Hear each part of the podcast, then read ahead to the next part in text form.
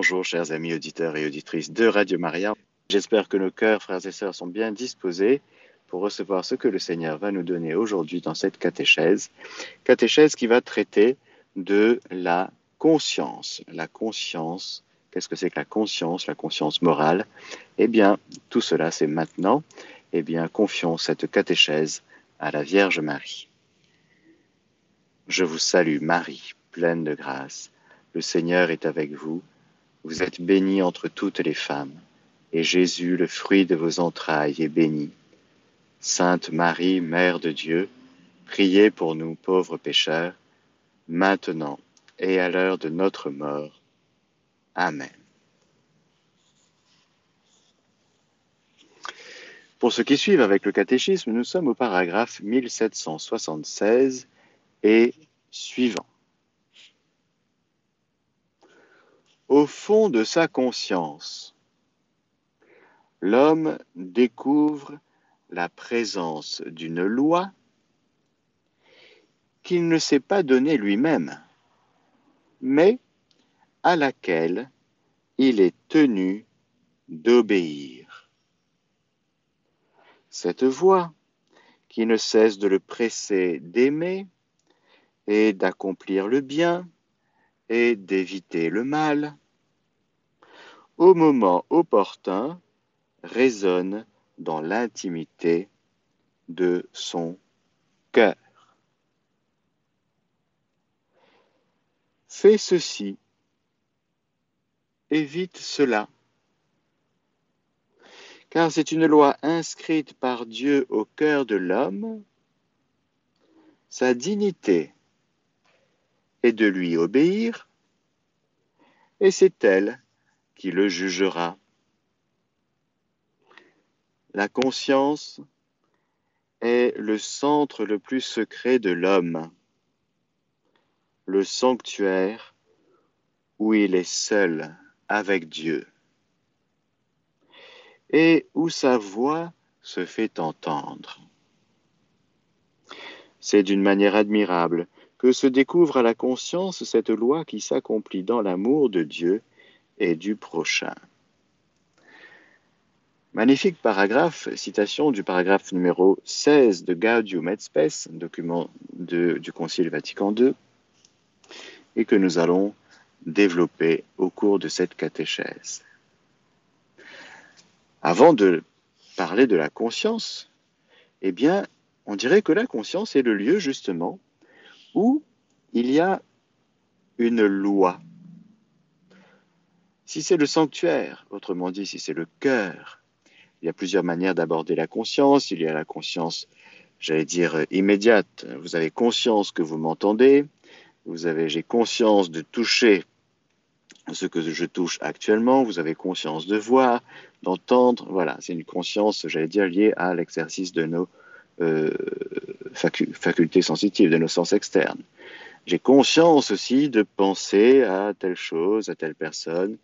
Voilà, j'ai conscience aussi d'avoir vécu telle chose. Mais la conscience dont nous parlons est plus, au fond, à rapprocher de la réalité biblique de ce que la Bible appelle le cœur.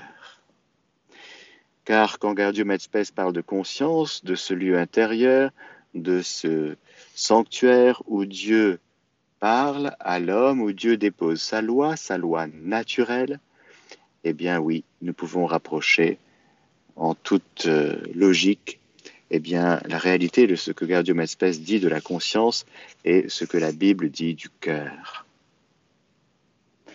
La conscience est donc un réceptacle, un lieu intérieur, un espace intérieur qui est capable de savoir avec. D'ailleurs, le latin, le latin cum scire signifie savoir avec, c'est-à-dire un savoir uni à quelque chose de distinct, voire même à quelqu'un d'autre. C'est donc un savoir, une connaissance qui accompagne eh bien, une lumière la conscience est toujours seconde par rapport à la lumière qui lui est donnée. étant donné que c'est le lieu de réception, c'est le réceptacle de la lumière naturelle que Dieu donne à tout homme, toute femme. C'est magnifique, parce que lorsque nous parlons de conscience, nous devons parler un petit peu en amont de la loi naturelle, de ce que l'Église appelle la loi naturelle, c'est-à-dire cette lumière naturelle, c'est-à-dire pas surnaturelle, c'est pas encore la foi, l'espérance, la charité, mais c'est une lumière naturelle, c'est-à-dire déposée dans le cœur de tout homme, toute femme, naturellement, quelle que soit sa religion, eh bien Dieu dépose sa loi dans le cœur, dans la conscience de tout homme. Alors, c'est une lumière déposée par Dieu dans le cœur de l'homme, dans son intelligence, qui lui permet bien justement d'être éclairé. Dieu est si bon qu'il ne laisse pas l'homme tout seul, mais il lui donne l'aide de sa lumière. Le Verbe était la lumière qui éclaire tout homme, rappelez-vous. Jean-Baptiste était la lampe, mais le Verbe est la lumière du monde. La lumière qui vient dans ce monde et qui éclaire, qui vient illuminer la conscience, le cœur de tout homme. Déjà naturellement, par le simple fait que nous soyons créés par le Seigneur qui est lumière, que le Seigneur nous accompagne et qui nous guide par sa lumière, alors il a déposé en nous une lumière naturelle, la lumière de sa loi naturelle, et qui nous dit, fais ceci, évite cela. C'est donc une loi qui nous incline à obéir comme dit le texte que j'ai cité de Human Space, paragraphe 16. Mais obéir, justement, à une inclination, à une lumière qui nous incline à faire le bien, à éviter le mal.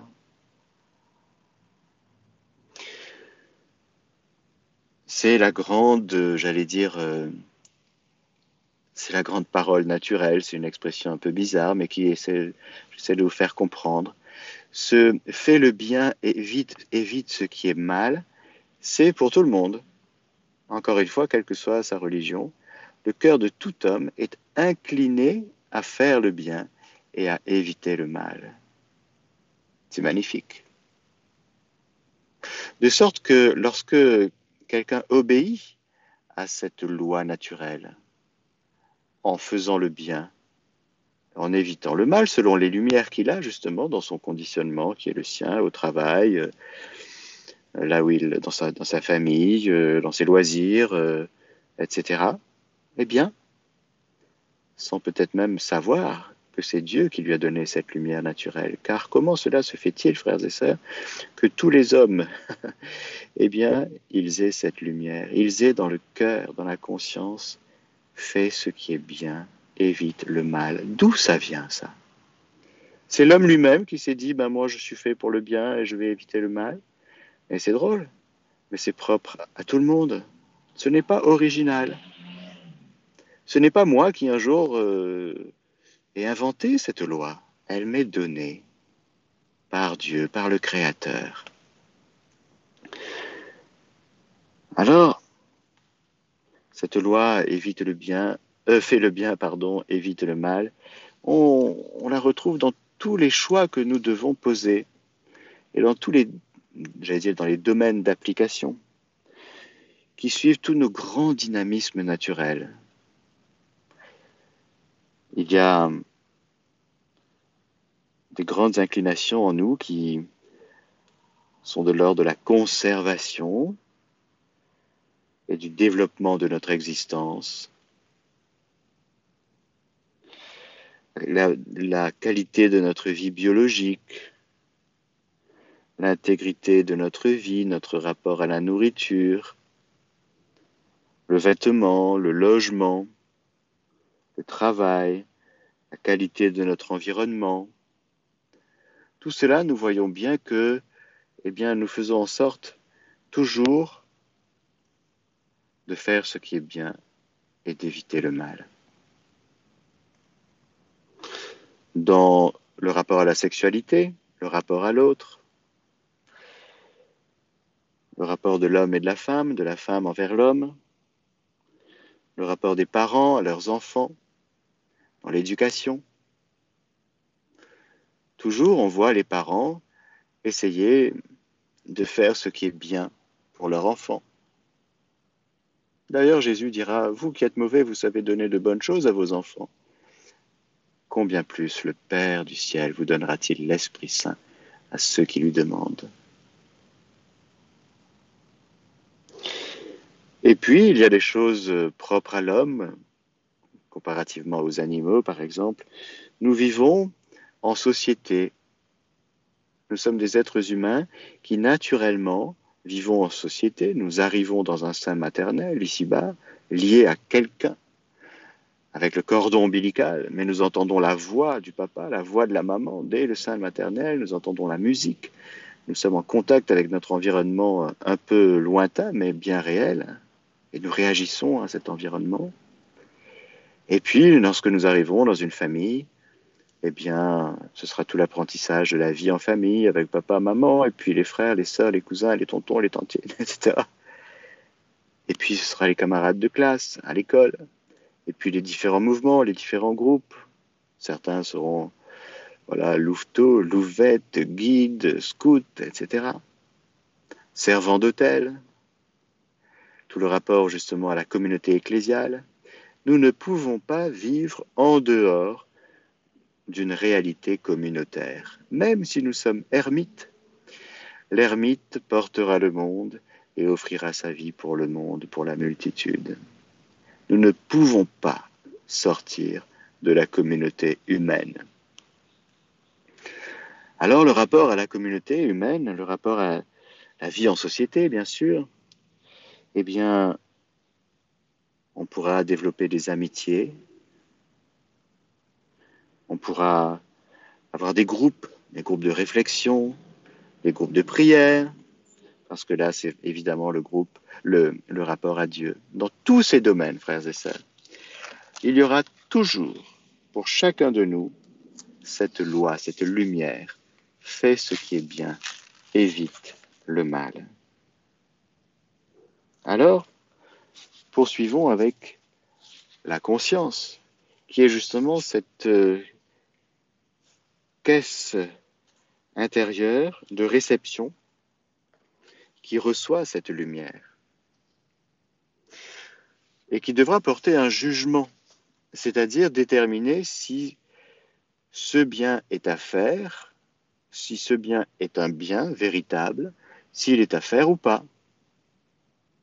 Il y a donc un jugement dans le sens où un discernement. Nous allons discerner, juger ce qui est bien et mal pour le faire ou pas. D'abord la lumière qui arrive. Ensuite, je discerne. Je ne fais pas que capter la lumière comme euh, un être, euh, comme les, non-vivant, comme un non-vivant. La matière, elle capte la lumière, elle subit la lumière. Nous, nous ne subissons pas la lumière. Nous recevons la lumière et nous sommes priés de la recevoir d'une certaine manière, c'est-à-dire en être humain libre, en conscience. Alors nous posons un jugement. Présente au cœur de la personne, la conscience morale lui enjoint au moment opportun d'accomplir le bien et d'éviter le mal. Elle juge aussi les choix concrets, approuvant ceux qui sont bons, dénonçant ceux qui sont mauvais. Elle atteste l'autorité de la vérité en référence au bien suprême, dont la personne humaine reçoit l'attirance et accueille les commandements. Quand il écoute la conscience morale, l'homme prudent peut entendre Dieu qui parle. La conscience morale est un jugement de la raison par lequel la personne humaine reconnaît la qualité morale d'un acte concret qu'elle va poser, est en train d'exécuter ou a accompli.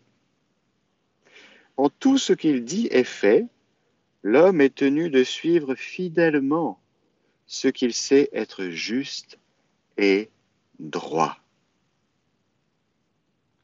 C'est par le jugement de sa conscience que l'homme perçoit et reconnaît les prescriptions de la loi divine. Alors il y a une belle citation de John Henry Newman, très connu pour ses écrits justement sur le rapport à la vérité et justement la conscience. Il dit ceci, je cite. La conscience est une loi de notre esprit, mais qui dépasse notre esprit, qui nous fait des injonctions, qui signifie responsabilité et devoir, crainte et espérance. Elle est la messagère de celui qui, dans le monde de la nature comme celui de la grâce, nous parle à travers le voile, nous instruit et nous gouverne.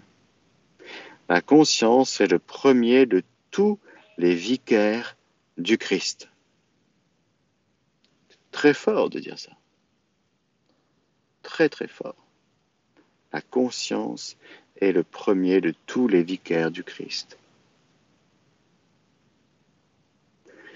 C'est magnifique de reconnaître la grandeur de la dignité de l'être humain qui est fait pour recevoir la lumière de Dieu et d'y répondre. Nous avons déjà vu la liberté, mais de répondre librement et en conscience. C'est-à-dire le cœur qui obéit à Dieu. Frères et sœurs, c'est le nœud du problème. Parce que le péché est fondamentalement une désobéissance. Une désobéissance à qui? À Dieu qui parle, à Dieu qui donne sa lumière. Et quand l'homme dit non, eh bien il désobéit, il pose un choix. Il y a le choix, nous allons voir, il y a aussi l'hésitation. Alors, il importe à chacun d'être assez présent, nous dit le paragraphe 1779, présent à lui-même pour entendre et suivre la voie de sa conscience. Cette requête d'intériorité est d'autant plus nécessaire que la vie nous expose souvent à nous soustraire à toute réflexion, examen ou retour sur soi. Fais retour à ta conscience, disait saint Augustin. Interroge-la. Retournez, frère, à l'intérieur, et en tout ce que vous faites, regardez le témoin, Dieu. Dit avec d'autres mots, c'est écouter son cœur. Et c'est vrai que peut-être pour l'homme moderne, il est tellement tiré tout le temps à l'extérieur de son cœur qu'il lui sera difficile de découvrir, de retoucher cette intériorité pourtant si importante. Lorsque l'Église parle de la conscience de l'homme, elle lui parle de son cœur, elle lui rappelle, tu as un cœur, capax dei, capable d'écouter Dieu. Écoute bien, descends dans ton cœur, écoute ton cœur. On, dit plusieurs euh, expressions pour exprimer cette belle réalité. La dignité de la personne humaine implique et exige la rectitude de la conscience morale. Avoir un cœur droit. C'est très beau de rencontrer des gens qui ont un cœur droit. Peut-être qu'ils ne connaissent pas encore Jésus. Ils ne connaissent pas le Saint-Esprit. Ils n'ont pas rencontré, ils n'ont pas encore fait cette rencontre personnelle avec le Seigneur trois fois saint, avec leur Sauveur Jésus. Mais ils ont déjà naturellement un cœur droit. Il n'y a pas d'hypocrisie, il n'y a pas de tromperie, il n'y a pas de mensonge. La conscience morale comprend la perception des principes de la moralité, leur application dans les circonstances données par un discernement pratique des raisons et des biens et en conclusion le jugement porté sur les actes concrets à poser ou déjà posés. La vérité sur le bien moral, déclarée dans la loi de la raison, est reconnue pratiquement et concrètement par le jugement prudent de la conscience. On appelle prudent l'homme qui choisit conformément à ce jugement. Nous verrons dans les prochaines catéchèses quelques vertus, et notamment les vertus cardinales, et nous verrons la vertu de prudence. C'est très important, la vertu de prudence, c'est la vertu du gouvernement qui est en nous. Et lorsque un homme prudent, c'est celui, c'est pas quelqu'un qui a peur, hein non, pas du tout, pas du tout. Et souvent, on peut confondre. Ah, ah oui, j'étais prudent, donc j'ai pas bougé, je suis resté euh, enfermé, hein, confiné, c'était très prudent. en fait, tu as eu peur. Non, non, non, non, c'était prudent. Bon, on verra la distinction et la différence très importante entre la prudence, qui est une vertu, et la peur, qui n'est pas du tout une vertu, et qui, comme dit le langage populaire, est une est très mauvaise conseillère, justement. Alors qu'un homme prudent, c'est celui qui prend une décision ferme, qu'il a jugée bonne, et selon conforme à la finalité profonde de sa vie, et il y va. Il n'a pas peur, justement. On verra que la vertu de prudence est accompagnée de la vertu de force, et que l'homme prudent est fort. Il, euh, n'est pas dans à hésiter dans l'hésitation. La conscience permet d'assumer la responsabilité des actes posés. Si l'homme commet le mal, le juste jugement de la conscience peut demeurer en lui, le témoin de la vérité universelle du bien, en même temps que de la malice de son choix singulier. Le verdict du jugement de conscience demeure un gage d'espérance et de miséricorde. En attestant la faute commise, il rappelle le pardon à demander, le bien à pratiquer encore et la vertu à cultiver sans cesse avec la grâce de Dieu. Saint Jean dit dans sa première lettre, qui est citée au chapitre 3, Devant lui nous apaisons notre cœur parce que si notre cœur nous condamne, Dieu est plus grand que notre cœur et il connaît tout. Je lis encore un paragraphe, 1782, et puis je commenterai un petit peu. L'homme a le droit d'agir en conscience et en liberté afin de prendre personnellement les décisions morales. L'homme ne doit pas être contraint d'agir contre sa conscience. Mais il ne doit pas être empêché non plus d'agir selon sa conscience, surtout en matière religieuse. Voyons donc tous les hommes essayent d'agir en conscience. Saint Paul dira dans la deuxième lettre aux Romains, chapitre 2, Quand des païens privés de la loi, entendez la loi de Moïse, accomplissent naturellement les prescriptions de la loi de Moïse, ces hommes, sans posséder de loi, se tiennent à eux-mêmes lieu de loi ils montrent la réalité de cette loi inscrite en leur cœur, à preuve le témoignage de leur conscience, ainsi que les jugements intérieurs de blâme ou d'éloge qu'ils portent les uns sur les autres. Nous jugeons tout le temps, dans le sens, nous posons un jugement moral 15 000 fois par jour. Tout le temps, cette ce petit curseur, cette petite boussole on a une boussole intérieure.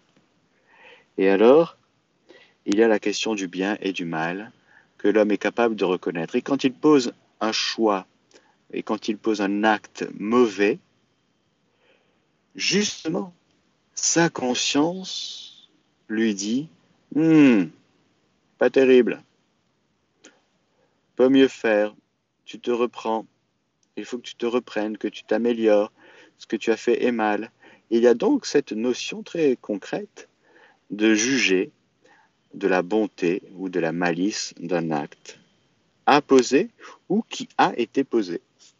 On dira, eh bien, j'ai mal fait. Je me suis trompé. Comment ça se fait qu'on puisse dire ça? C'est qu'il y a objectivement un bien. Objectivement un bien à faire.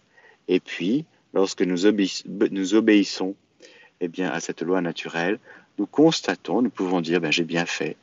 Le cœur, la conscience est en paix. On dira, j'ai la conscience tranquille. J'ai la conscience en paix, ma conscience est paisible, ou je suis troublé. Mon cœur est un petit peu troublé, ma conscience n'est pas complètement tranquille. Pourquoi? Parce qu'il y a cette loi naturelle qui est là et qui me rappelle à ma conscience. Ça, c'est pas bien, tu vois, tu as menti, tu as volé, tu as triché, hmm. tu as médit, tu as calomnié. Alors il faut donc nous aider, frères et sœurs, à former notre conscience. Qu'est-ce à dire? Qu'est-ce que former notre conscience? Car évidemment, nous sommes fragiles, nous sommes pauvres et nous avons besoin de grandir. Alors, le paragraphe 1783 dit ceci. La conscience doit être informée et le jugement moral éclairé. Une conscience bien formée est droite et véridique. Elle formule ses jugements suivant la raison, conformément au bien véritable voulu par la sagesse du Créateur. L'éducation de la conscience est indispensable à des êtres humains soumis à des influences négatives et tentés par le péché de préférer leur jugement propre et de récuser les enseignements autorisés. Autrement dit, l'orgueil. Celui qui pense qu'il a tout le temps raison, vous savez, l'orgueil de la raison, comme on dit. L'orgueil de la vie. Celui qui dit, euh, non, non, peu importe ce que pensent les autres, j'ai toujours raison, je ne me trompe jamais. Et donc je suis tout le temps dans le déni. Les autres ont toujours tort, L'éducation de la conscience est une tâche de toute, de toute la vie. Dès les premières années, elle éveille l'enfant à la connaissance et à la pratique de la loi intérieure reconnue par la conscience morale. Une éducation prudente enseigne la vertu, elle préserve ou guérit de la peur, de l'égoïsme et de l'orgueil les ressentiments de la culpabilité et des mouvements de complaisance nés de la faiblesse et des fautes humaines. L'éducation de la conscience garantit la liberté et engendre la paix du cœur. Nous pensons à l'éducation des enfants, bien sûr, mais tout le temps, les adultes aussi ont besoin d'être éduqués, de se laisser éduquer. Dans la formation de la conscience, la parole de Dieu est la lumière sur notre route. Il nous faut l'assimiler dans la foi et la prière et la mettre en pratique. Il nous faut encore examiner notre conscience au regard de la croix du Seigneur. Nous sommes assistés des dons de l'Esprit Saint, aidés par le témoignage et les conseils d'autrui et guidés par l'enseignement autorisé de l'Église. Autrement dit, il y a parfois des choses qui sont mauvaises, que l'homme fait, des actes mauvais, mais il ne voit pas que c'est mauvais, parce que sa conscience est comme engluée, polluée, entravée par toutes sortes de, pollutions. Ça peut être l'esprit du monde, ça peut être les idéologies, ça peut être l'éducation même reçue, euh, mais qui, qui demande à être mise en lumière. Cette lumière de Dieu qui libère toujours. Et c'est pourquoi le, le catéchisme parle de la croix du Seigneur. La parole de Dieu qui est lumière sur notre route, mais qui aussi, le Seigneur, dénonce le Saint-Esprit dénonce le péché en nous pour nous en libérer. Et celui qui n'aime pas la lumière, parce que ses œuvres ne sont pas faites en Dieu, il est dans les ténèbres, il pêche, alors quand la lumière arrive, il se cache, il fuit la lumière, de peur que, justement, ses œuvres mauvaises ne soient dévoilées, c'est ce que dit Saint Jean. Mais celui qui fait la vérité vient à la lumière cette vérité qui fait toujours espérer, cette vérité qui n'écrase jamais, et cette vérité qui libère profondément. Ta parole est vérité, ta parole est lumière, Seigneur. Tu es la lumière du monde, toi, Jésus. Tu es la parole de Dieu faite chair. Nous comprenons le rôle des éducateurs qui ne sont pas, euh, qui sont là pour nous aider à grandir avec notre cœur, l'éducation du cœur. C'est-à-dire, le meilleur service qu'on puisse rendre à quelqu'un, c'est de lui apprendre à écouter son cœur et de vivre avec son cœur. Et quand je dis cœur, ce n'est pas que l'aspect affectif de notre vie, mais volonté, amour et intelligence.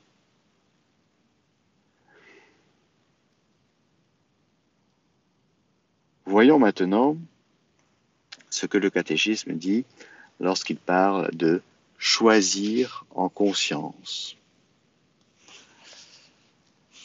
Mise en présence d'un choix moral, la conscience peut porter soit un jugement droit, en accord avec la raison et avec la loi divine, soit au contraire un jugement erroné qui s'en éloigne.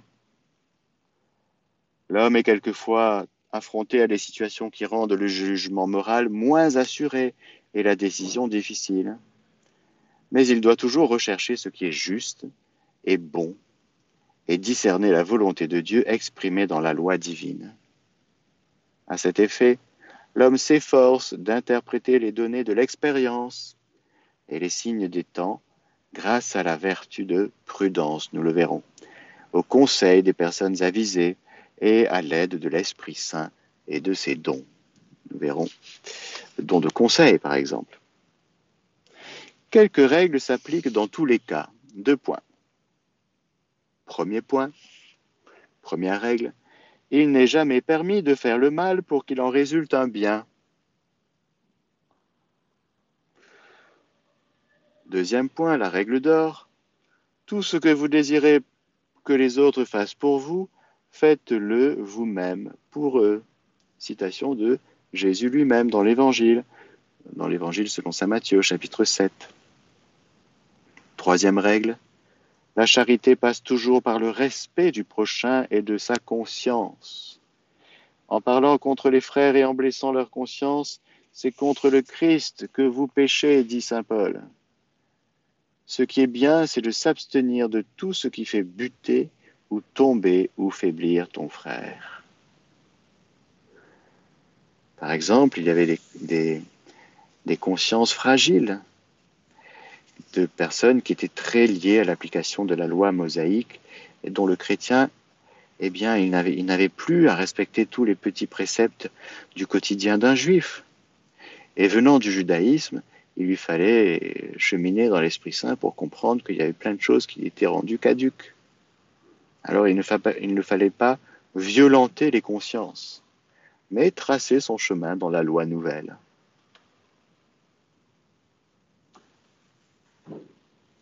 Le jugement erroné. L'être humain doit toujours obéir au jugement certain de sa conscience. S'il agissait délibérément contre ce dernier, il se condamnerait lui-même. Mais il arrive que la conscience morale soit dans l'ignorance et porte des jugements erronés sur des actes à poser ou déjà commis. Je ne savais pas que c'était pas bien. Maintenant, je le sais et je regrette. Mais à l'époque, je ne savais pas. C'est un jugement erroné. On s'est trompé.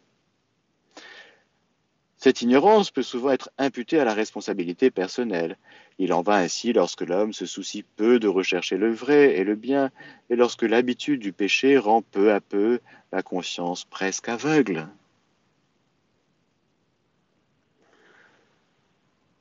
Il y a des degrés de profondeur, frères et sœurs, dans la conscience.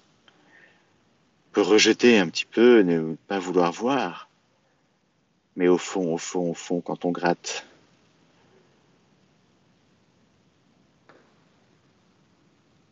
En ces cas, la personne est coupable du mal qu'elle connaît, qu'elle commet. Au fond, elle le sait. L'ignorance du Christ et de son évangile, les mauvais exemples donnés par autrui, la servitude des passions, La prétention à une autonomie mal entendue de la conscience, comme je disais, je suis autonome de tout, je n'ai besoin de personne. Je pense donc je suis le plus intelligent du monde, bien sûr. Le refus de l'autorité de l'Église et de son enseignement, le manque de conversion et de charité peuvent être à l'origine des déviations du jugement dans la conduite morale.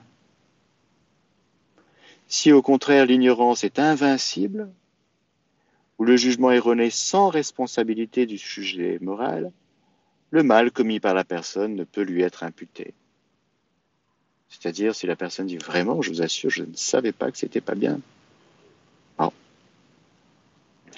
Il n'en demeure pas moins un mal, ce qui a été fait, mais une privation, un désordre. Il faut donc travailler à corriger la conscience morale de ces erreurs. La conscience bonne et pure est éclairée par la foi véritable, car la charité procède en même temps d'un cœur pur, d'une bonne conscience et d'une foi sans détour. Terminons par cette citation. Plus la conscience droite l'emporte, plus les personnes et les groupes s'éloignent d'une décision aveugle et tendent à se conformer aux règles objectives de la moralité. Voilà, chers amis auditeurs, pour cette catéchèse aujourd'hui sur euh, ce que c'est que la conscience, la conscience morale plus précisément, c'est-à-dire non pas la conscience de voilà liée à nos sens euh, en ce moment. Vous voyez, j'ai conscience qu'il fait beau, j'ai conscience d'avoir lu euh, tel livre, j'ai conscience d'être d'habiter tel endroit. Ce n'est pas ça. Ce n'est pas la conscience psychologique, mais c'est la conscience au sens biblique, c'est-à-dire le cœur de l'homme capable de recevoir la lumière, de la suivre, d'obéir à son cœur, et c'est très très grand. Et quand on désobéit à son cœur, comme on dit, ou à sa conscience, eh bien on se fait mal, on s'abîme. Et on le voit bien que le cœur n'est pas en paix, parce qu'on a été peut-être un peu violenté, un peu poussé, un peu obligé, alors que notre cœur nous disait autre chose, notre cœur illuminé par la lumière du Saint-Esprit. Que le Seigneur tout-Puissant vous bénisse le Père, le Fils et le Saint-Esprit. Amen.